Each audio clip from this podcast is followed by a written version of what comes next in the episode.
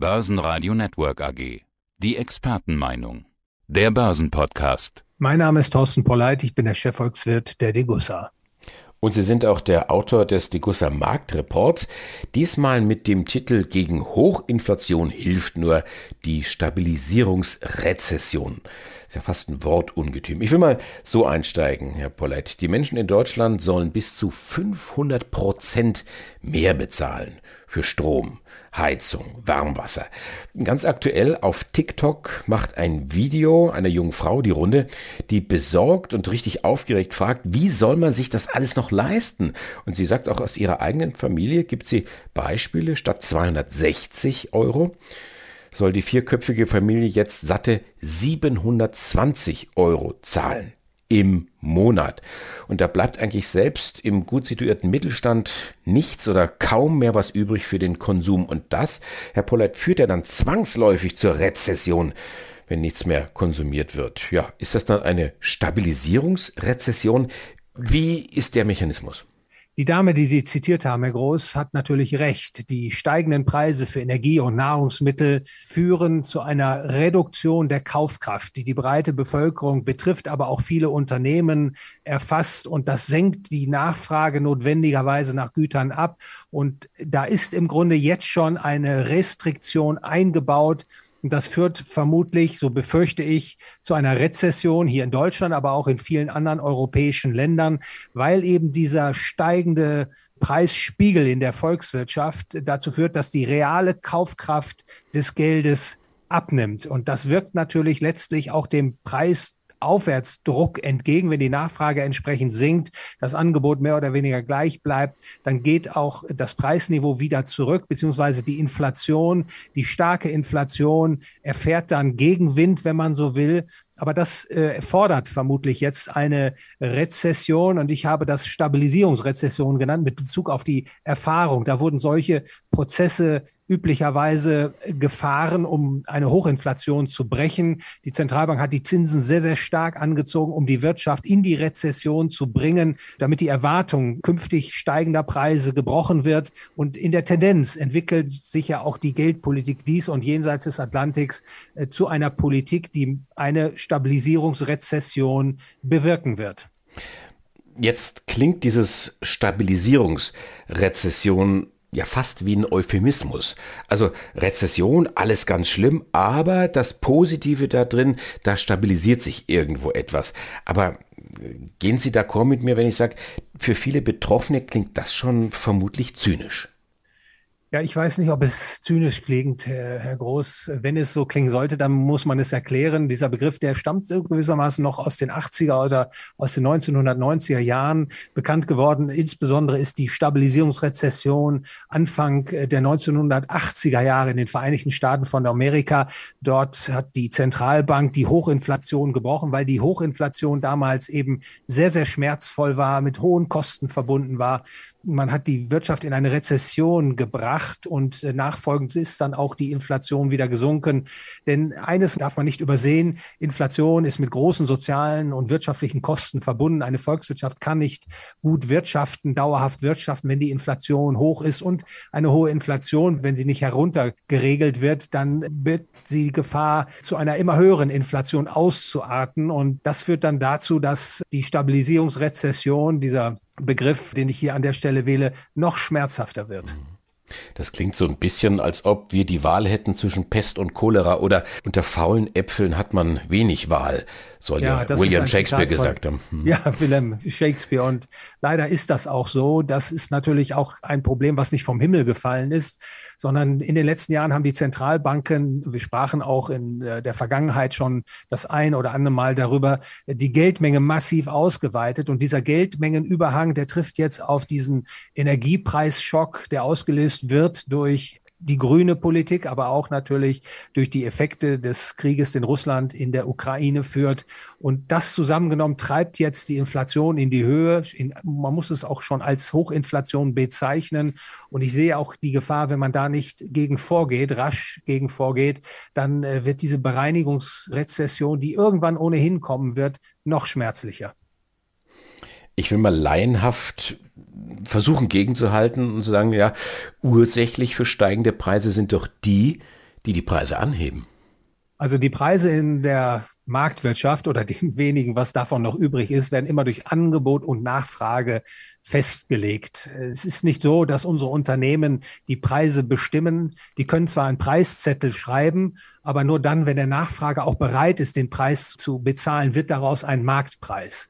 Also Angebot und Nachfrage sind immer involviert, aber es gibt natürlich Güter, auf die man schwerlich verzichten kann. Also beispielsweise, man muss seine Wohnung heizen, wir brauchen Gas und Öl. Aber das ist ja angebotsseitig verteuert worden durch unsere Politik insbesondere. Und hinzu kommt erschwerend diese inflationäre Geldpolitik, ich sagte es bereits, die die Preise auf breiter Front in die Höhe treibt. Ich glaube, wichtig ist, das Problem, die Ursache zu benennen, denn nur so lässt sich das Problem auch letztlich abstellen und in den Griff bekommen. Aber was die Familien eigentlich schon kaum schaffen, eben das zu bezahlen, diese Preise zu bezahlen, wie sollen das denn Länder stemmen? Ganze Länder stemmen, die ohnehin auf Schuldenbergen sitzen, neben denen der Everest aussieht wie der heimische Hausberg. Ja, das ist tatsächlich jetzt ein ganz großes Problem, dieses ungedeckte Papiergeld oder Fiat-Geldsystem. Auch das haben wir ja häufig schon miteinander diskutiert, hat dazu geführt, dass gewaltige Schuldenberge aufgetürmt wurden und die steigenden Energiepreise, jetzt insbesondere dieser negative Preisschock, der verarmt jetzt die Volkswirtschaften auf breiter Front. Man kann sich weniger kaufen. Die Unternehmen teilweise werden auch nicht mehr weiter operieren können wie bisher. Es wird Firmenpleiten geben, Arbeitslosigkeit. Und dann stellt sich tatsächlich die Frage, sind diese Schuldenberge noch tragfähig? Und man sieht ja, die Zentralbank heben sehr zögerlich jetzt die Zinsen an. Ich befürchte, dass man in der Wahl, ob man jetzt Staaten zahlungsunfähig werden lässt oder höhere Inflation zulassen wird, sich letztlich dann doch zugunsten der Staatshaushalte entscheiden wird und dass die Inflation eben ein Problem ist, was auf absehbare Zeit nicht zurückgedrängt wird in der Entschiedenheit, wie es erforderlich ist. Das ist sozusagen auch eine Warnung für jeden Anleger, dass das Inflationsproblem dies und jenseits des Atlantiks nicht nur gekommen ist, um zu bleiben, sondern die Gefahrenlage ist tatsächlich die, dass die Inflation noch schlimmer wird, als sie bisher schon ist.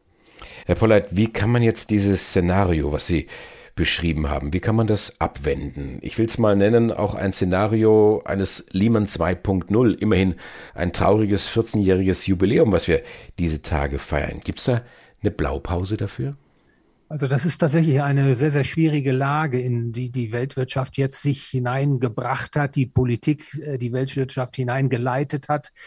Also ich kann nur empfehlen, äh, insbesondere zunächst den Leitzins der Notenbanken weiter anzuheben, damit das Geld- und Kreditmengenwachstum sich abschwächt beziehungsweise auf ein Niveau sich einpendelt, dass die künftige Inflation im Zaume bleibt. Hinzu kommt meine Empfehlung, äh, diese überambitionierte grüne Politik zu relativieren. Es kann nicht funktionieren, in der kurzen Zeit die Abkehr von den fossilen Brennstoffen herbeizuführen, ohne die Wirtschaften, die Volkswirtschaften ins Straucheln zu bringen. Und äh, wie Sie auch einleitend deutlich gemacht haben, viele Haushalte, viele Menschen geradezu in eine Notlage äh, hineinmanövriert. Das sind die beiden Ansatzpunkte.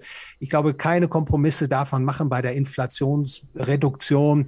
Die Inflation ist mit großen volkswirtschaftlichen Kosten verbunden. Ich sagte es bereits. Und je länger man zulässt, dass die Inflation hoch bleibt, desto schmerzvoller wird dann irgendwann auch die Bekämpfung, die aber dann unausweichlich ist. Nochmal so eine laienhafte Frage. Braucht es eigentlich angesichts dieser galoppierenden Energiepreise, braucht es da eigentlich noch die Zinsanhebung der Notenbanken? Ich glaube, die ist notwendig, um äh, zumindest den Zins in den Volkswirtschaften auf ein sogenanntes neutrales Niveau zu bringen. Ich glaube, die Zinsen sind nach wie vor viel zu niedrig. Herr Groß, Sie müssen ja in Rechnung stellen, die äh, Notenbankzinsen sind seit Jahr und Tag im negativen Territorium. Und das ist etwas Ungesundes für Volkswirtschaften.